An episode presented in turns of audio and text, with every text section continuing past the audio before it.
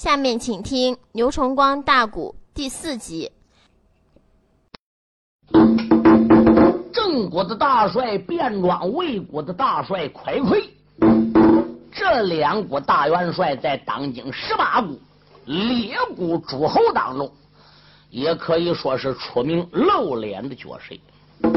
除了秦国大帅甘英之外，除了楚国的少帅吴元之外，一般各国的将和帅，基本上已经不是蒯聩的对手，已经不是便装的价钱了。有什么曹国的大帅龙德呀，陈国的大帅周斌呐，蔡国的大帅赵和，越国的大帅王振先呐，包括周景公大元帅怎么样？姬良啊，嗯，吴国的大帅连元，晋国的大帅冉木，宋国的大帅焦天马，鲁国的大帅张昂，可以说。都比不了卞庄和魏国的大帅蒯聩，而并且蒯聩这个人心眼儿毒辣，卞庄子这个人武艺高强，平常来说也是个蛮不讲理的狠角啊。他们两个人一听周千周万，都被救了人心，都叫刘占雄吃了。周景王吓得叫割骨交宝，那卞庄蒯聩还能受了？这两个人有万户莫敌之勇，治兵有法，是个有勇有谋的角色。所以他们这两个人领了周王的旨，点兵放炮，时间不大，就来到了两军疆场。熊王爷坐在马身上，在定睛一看，哎呦喂，又来两个人，心中暗想：乖乖，这哪能也不怕死的呢？他坐在马身上，一声断喝：“大汉！”东人头过来两匹马，马身上端坐的两个匹夫，同名报姓了。卞庄说：“快元帅，什么事？你在后边为本帅卞庄子压阵，带卞母，我上两军疆场打个先帝。”快亏说：“卞元帅，这个刘占雄可老害了。听说他胯下这个马，小燕子在空中叫一声，嘎啦，滋楞，这个马就十里路下去。小燕子叫一声，这十里路都到头了。所以人给他这个马才起个名，叫燕叫十里花斑豹。他手里边使着一口刀。”叫万圣飞镰大砍到，这个孬小子马快刀铲，魏超群杀上方正经不要杀的下方让位不做。卞元帅，你走马可要注意留神。卞庄在吊鞍上把脸一昂，高傲的狂笑三声。快元帅，卞木的底儿，难道你还是不知道？那也别说我一匹马一口刀纵横我的正骨，都包括在列国诸侯之间，能比卞母这个刀法高的寥寥也无有几个。快快一想，不错，卞元帅，我祝你马到成功，快木为你压阵了。卞元内帅，他坐下可开。马走五龙，当啷你啷，张东李才把大刀领，他就在马背吊鞍的高声吼：“红脸贼，你名字可叫刘占雄？那个刘占雄，马背的吊鞍，哈哈的笑啊！”不由得手背的上边开了声，我就是你家的雄王来到此，全匹夫赶紧紧报上你的名，便装内子，两军的阵前报名姓。哈一那声，红毛的野人且听清，咱君臣跟你无怨又无恨，为甚内么？潼关的地界来行凶，打败了周家弟兄，我不恼啊！为甚内么？你生吃人心没闲心，熊王爷花瓣的报声哈哈的笑，便装你不知的要听清，熊王你我三天没吃人心片儿。吃两颗心呐，我疆场过瘾，因何不容？那个卞庄子，你本是镇国的大元帅，就应该镇守自己的新野城。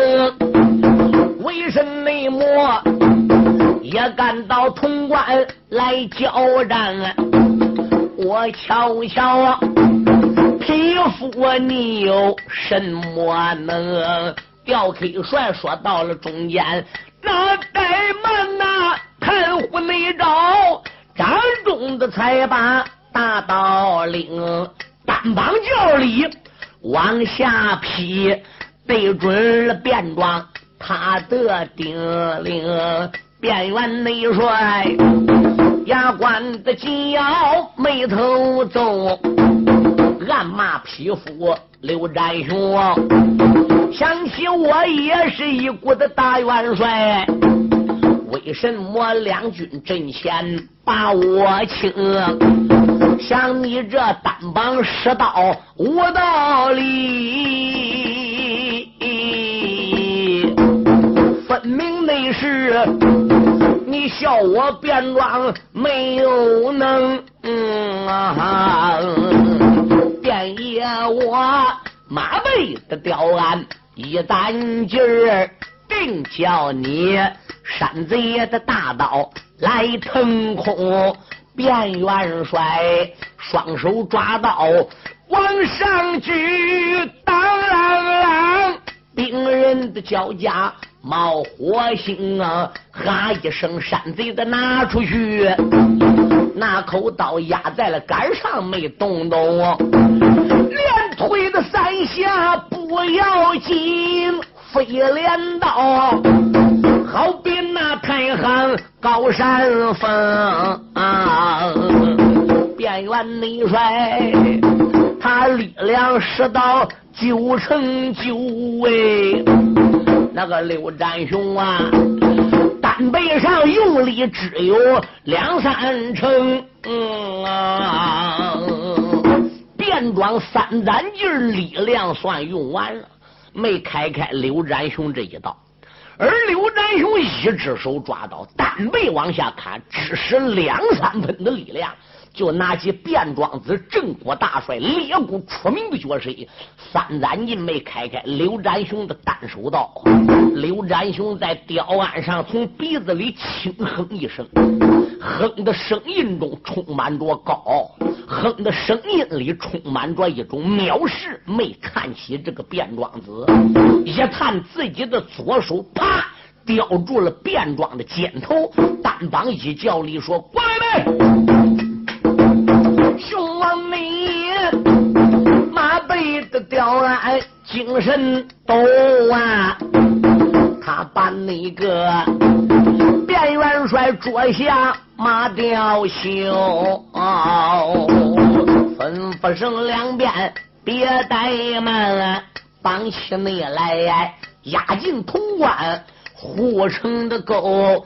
二郎们捆起来便装就要走哦！哦这个东人头有一人吼喊震了山丘，哈一声山贼少把个神威抖，可知道来了魏国挂印的侯，快亏他坐下个能行马呀！双手摇摆冰铁舟，两军阵通明，又报了信。这一口刀啊，对准了詹雄他的头。熊王爷单膀的叫力往外加呀，当啷内啷，大刀撒手落在平流。快元帅吓得他战场忙拨马，也只说他动作敏捷能回头，谁料想啊，熊王爷把他抓在了手。过来，二班内他单帮教里卸下吊袖。吩咐声小兵帮帮帮，你把他带进了护城沟。刘占雄还想疆场再要战呐，这是内后火轮的滚滚追山头，叭叭叭，呦呦呦，且不内如，暂时今天把兵收。但等着今夜五更天明亮，明日内里我领兵带将抓贼囚，调 K 帅两军阵前的收兵马，我在场啊，那三千败兵回了个头，有小兵大帐的里边走一趟啊。面见了金公，说来有周兴王，他听说两家元帅都被擒，嗯一阵内阵，贼说不怕战斗叟，列位听行。潼关城外边失落了魏国大帅快快，捉去了郑国大帅卞庄。周景王就害了怕了。嗯，老子皇兄，少的余地，看起来山贼刘占雄这一匹马一口刀，果然不凡呐。我们大家到底该如何是好呢？整整研究到两三更天。也没得到什么最好的办法，无奈何。哎，周王飘之说：“你们都回去休息吧。”第二天天亮，大家用过早饭，又来到大帐里集中。三句话没说，外边有小兵来了，报万岁！周景王说：“报喜何事？有事不敢不报，无事非敢乱传。”周景公现在呀，现在这里刘占雄又来疆场要战，叫你赶紧把宝贝给送出去。伙子，现在刘占雄要马拆我们的大营。周景王这个时候在大帐里犯难，喊道一声：“老的皇兄，少的玉帝，你们大家不必要害怕，保着寡人一阵之间。”你们哥哥干脆把个宝贝都交出来，哎，送给刘占雄算了，免得大家再受倒悬之苦。那要照这样来，最后连个命都保不住啊！我皇万万岁，你不必要犯难，老臣见驾了。周景内王一心心要显。宝贵龙，这是内后大帐里有人开了个声，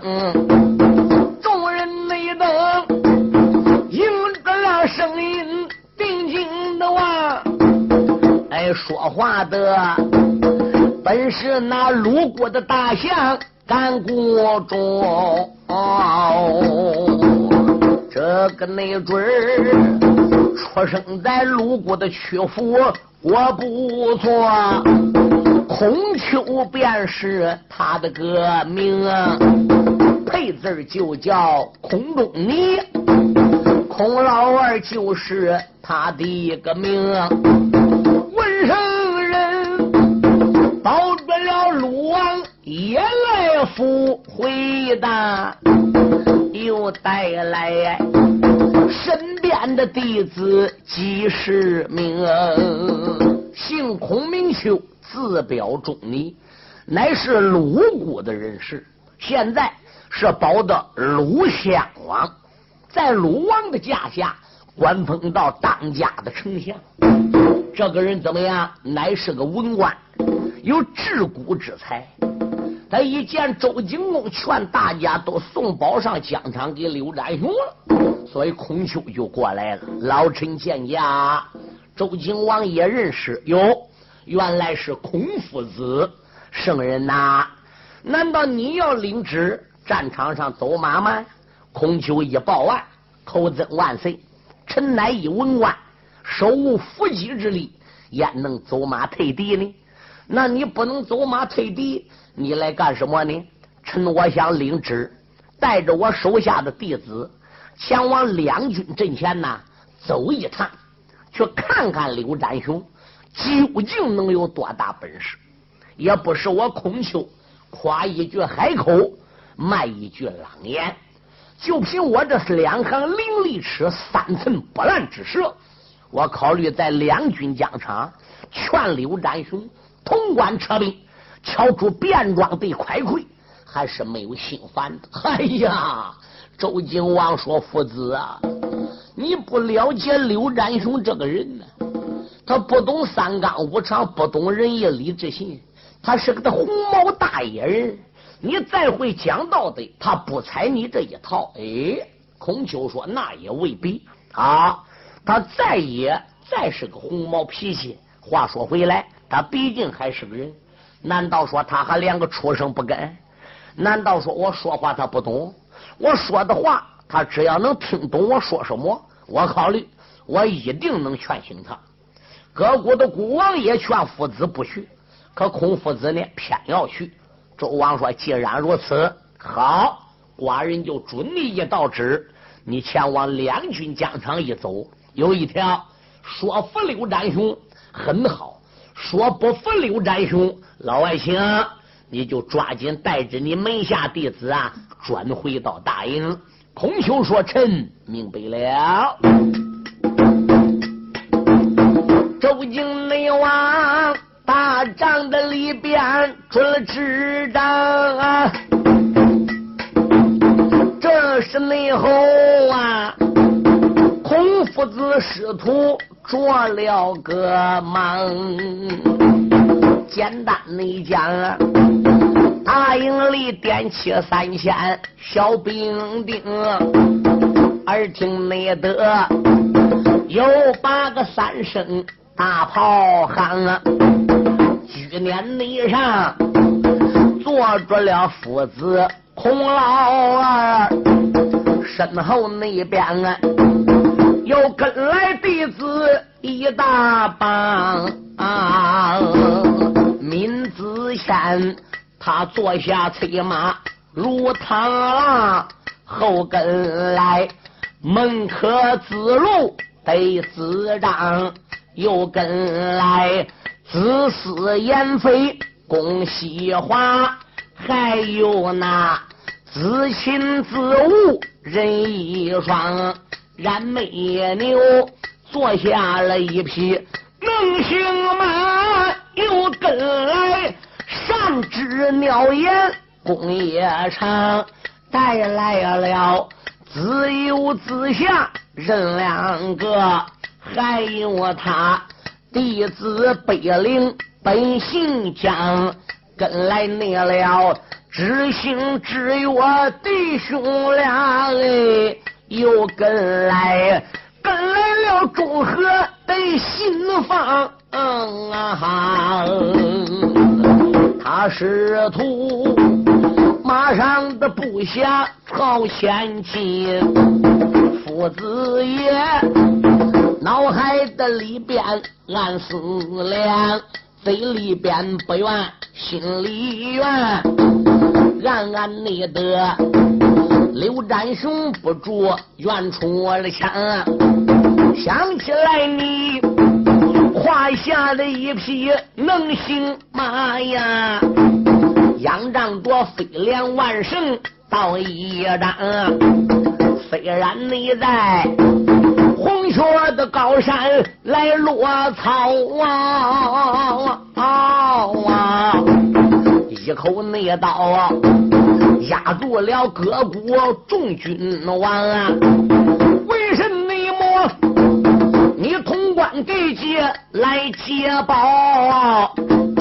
为什么才八个周千周万山？昨日里战场一场斗，又抓去快快被变装。父子你我带领门下弟子走一趟，我跟你你拜拜五常与三纲，真正能听我的两言劝。话有地千番丢一旁啊！你不听父子圣人两言劝呐，我身旁啊还有弟子一大帮啊！两军内阵，我群打群勇传命令，能将你走马捉进大营房啊！父子内。句句都说心里话，抬头没看，战场也不愿把人谈，眼睁内睁，父子和战兄要见面，说有内门，你紧紧接着下一章。刘占雄与孔夫子今天在潼关东门外边，可是初次见面，不认识。刘占雄一看看他周营里边个出来几千名中军队，摊开几十匹马，为首的是一辆车辇呢。再朝举车上边一看，看哟，举车上边站着一个准儿，头戴乌纱，身穿蟒袍。腰勒玉带，足上穿什么没看清，一脸的儒气，文质彬彬，一张白脸膛，海下有须。对，列位听听，啊夫子爷站在车辇上边个，也发现刘占雄了。这时刘占雄先开话了：“哎，车上边站那个老头儿，你是干熊的？”孔夫子这时候就叫赶车的人呐。把车辇都刹住了，夫子也站在车辇上边喊道一声：“你这位英雄，莫非就是红雪高山的寨主刘将军刘占雄吗？不才正是你家熊王爷。老头儿，你是干啥的？姓什么？叫什么东西？啊？哦，孔夫子说：不瞒你说，熊将军，我姓孔，名字叫孔丘。”字表忠义，是鲁国的当家相。哦，刘占雄说：“不要说了，不要说了，我知道了。”夫子爷说：“你知道什么了？就是三天两头带着手下的弟子去游邦的，周游列国的，讲什么什么五五纲八常，讲讲什么？嗯，到处骗人混吃溜喝的，都是那一套东。哎，那可是你孔夫子叫他说的。”臊得个满脸通红，什么五纲八常的？孔夫子说那是三纲五常：仁义礼智信。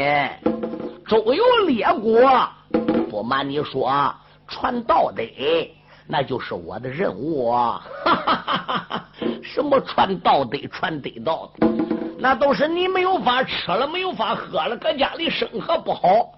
上各谷去骗吃留喝的，什么三纲五常我不懂。嗯，今天你来到战场上面也想打仗吗？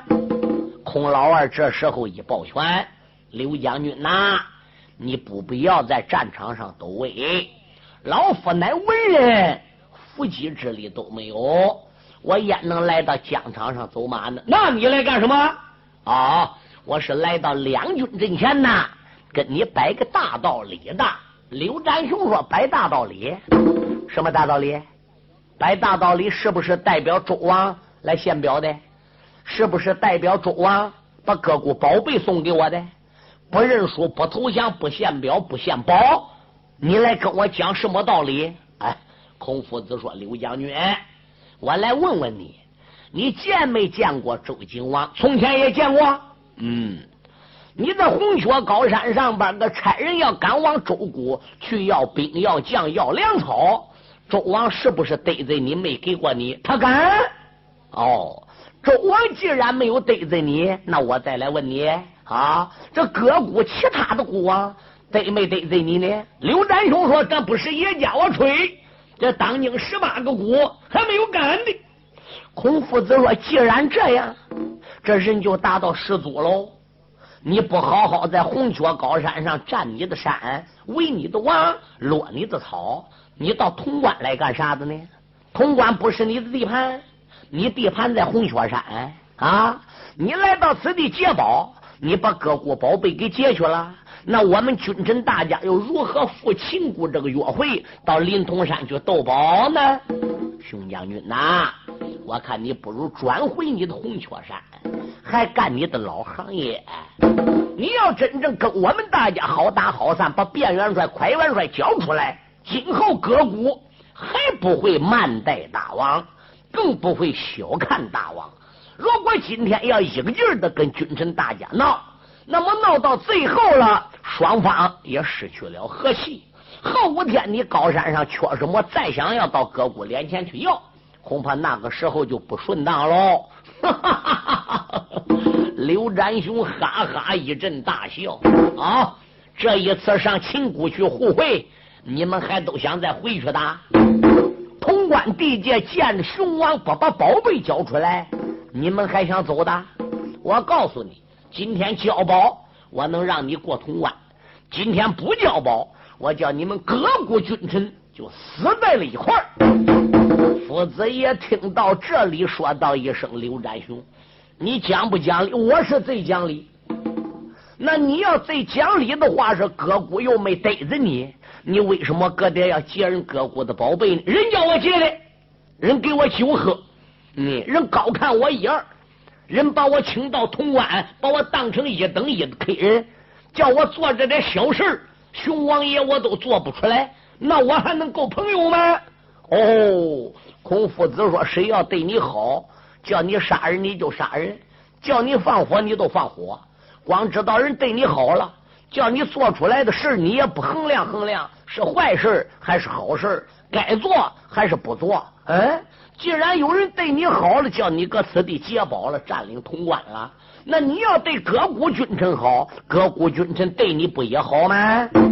我跟你说清吧，你不要轻而易举听他人之言，坏自己的事啊！单凭他一个国家能养不起你红雀山？就算能养起熊王爷你铜雀山，那也没有各国都来向你进贡的好。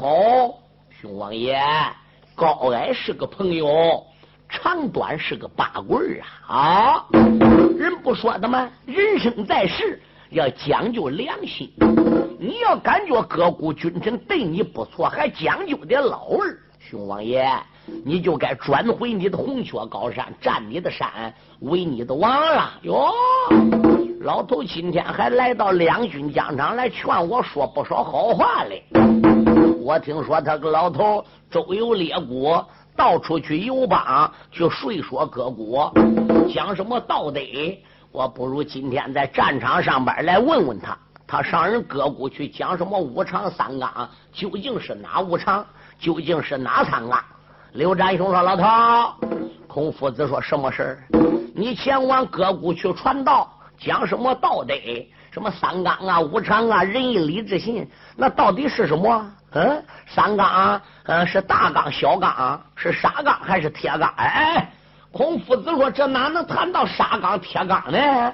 这个三纲啊，你听着，是君为臣纲，父为子纲，夫为妻纲。哦。”刘占雄说：“君要有刚，臣能使；呃，父亲要有刚呢，儿子也能使；丈夫要有刚啊，当老婆也能使。所以你才说君为臣纲，父为子纲，夫为妻纲。哎，孔夫子说：“不不不啊，大臣得听君的，叫君为臣干，他是个总干；儿子得听父亲的，老婆得听丈夫的啊。”熊王爷说：“要不听呢？”夫子说：“哪有不听呢？我就不听。什么大臣听孤王的？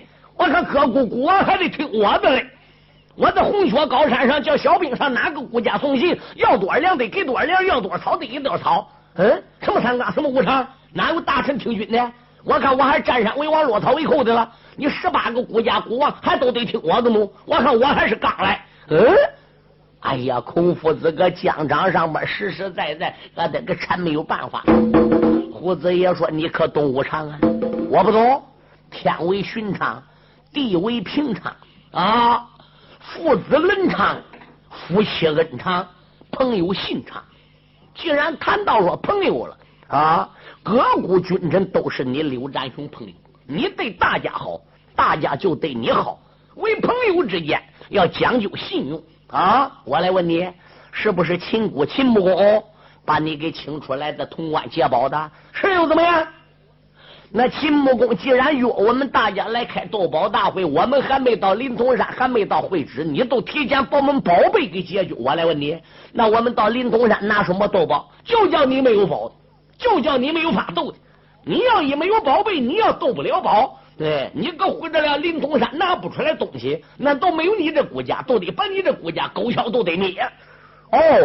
那要照你这样讲，你把我们这十几个国家宝贝都给夺去，咱们大家顶到灵通山上要付不了这费，那我们这个国家都不存在了。哎，刘占雄说：“那都对了。”孔夫子说道一声：“占雄啊！”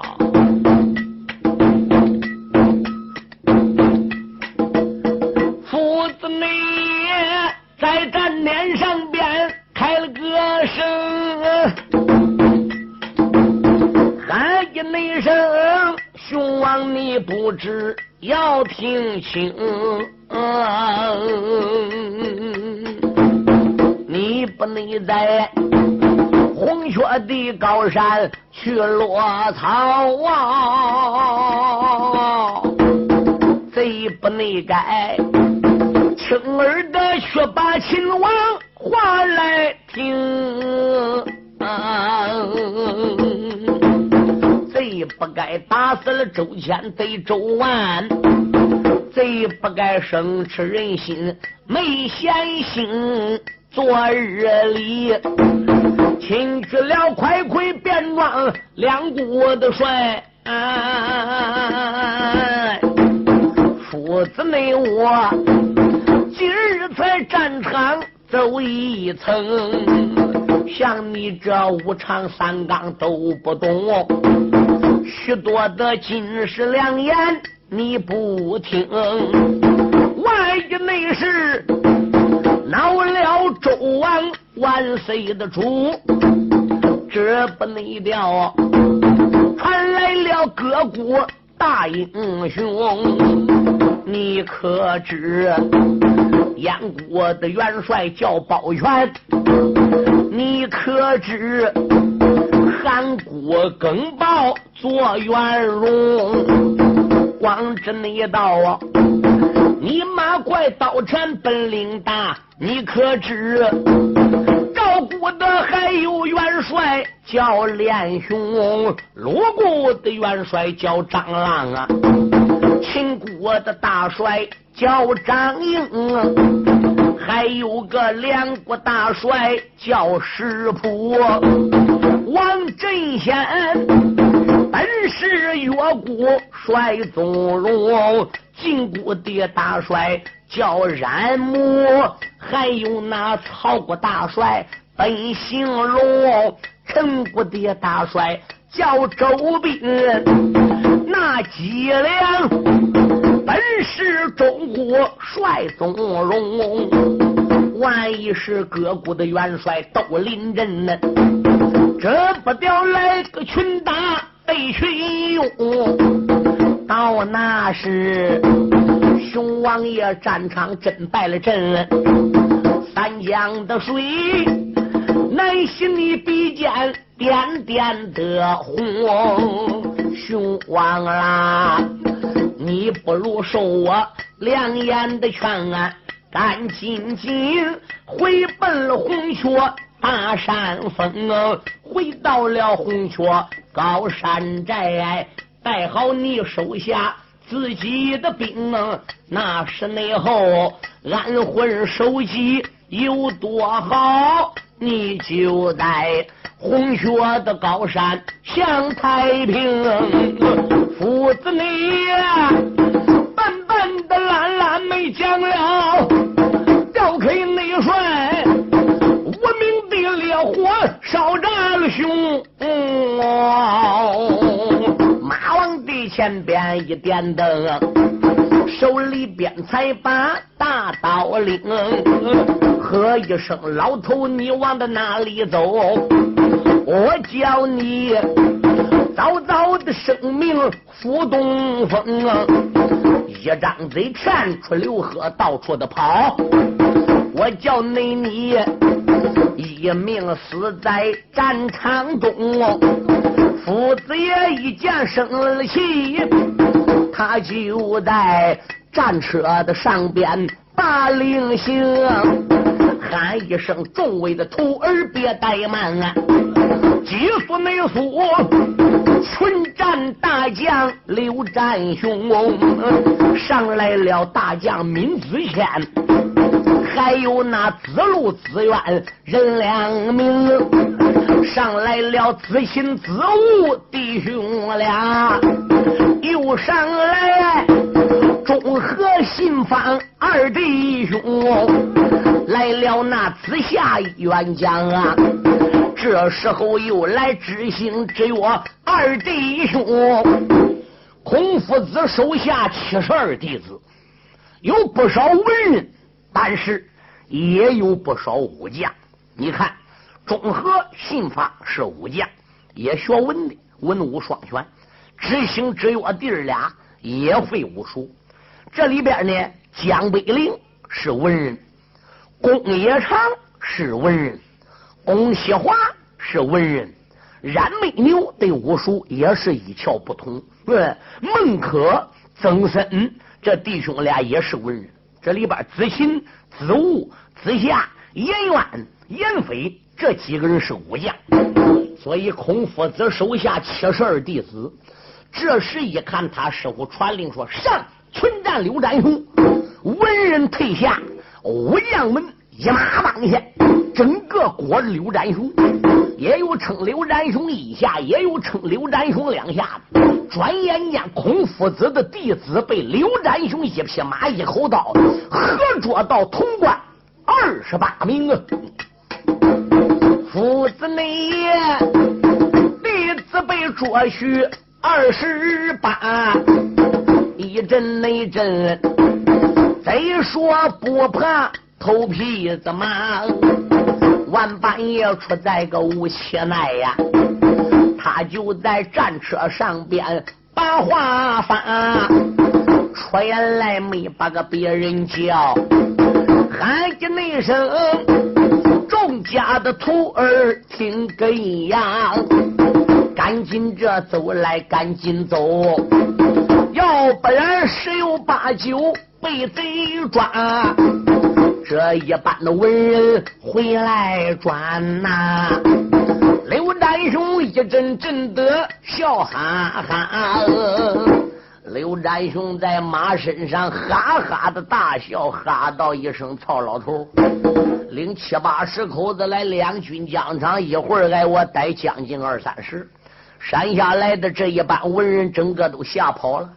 我要不看你们一个个手无缚鸡之力，文的可怜。”刘熊王爷，我会叫你们一个个在刀下做鬼。刘占雄在马身上还喊了：“对嘿，曹老头子，孔老二，回去跟那个周景公讲清，抓紧把个宝贝给送出来，或者熊王爷我要马拆他的大营。”孔丘这时候带着一班弟子回来了。赶一回到大帐之中，见到了周景公，把上边的经过一字没瞒的整个讲说了一遍。周景王这个时候害怕了，我说圣人孔老爱卿，哎，我不叫你们大家走吗？你们一定要去临阵。这一下好了，哎，你手下弟子叫抓去二三十，寡人我如何能对得起你呢？孔夫子说：“主啊，为子的要尽孝，为臣的要尽忠。别说我手下一般武将弟子被抓去。”就是我身边这些文人，我这些徒弟来逮去，老臣我也不能说别的。不过话再说回来，刘占雄是个粗人。根据老夫今天在战场上听刘占雄这个话语，这一次他潼关劫宝是秦穆公所为，没出我所料。秦穆公开的斗宝大会，目的叫咱来互惠，咱们还没到会场，宝贝都俺人一劫干净。可想而知，这个会怎么样个复发？那是落话把子给秦穆公。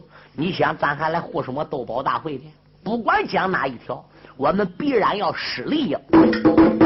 周景王说：“干脆，哎，我把个降表给交出去算了。我把个宝贝给送给刘占雄，把人换回来，不都算了吗？”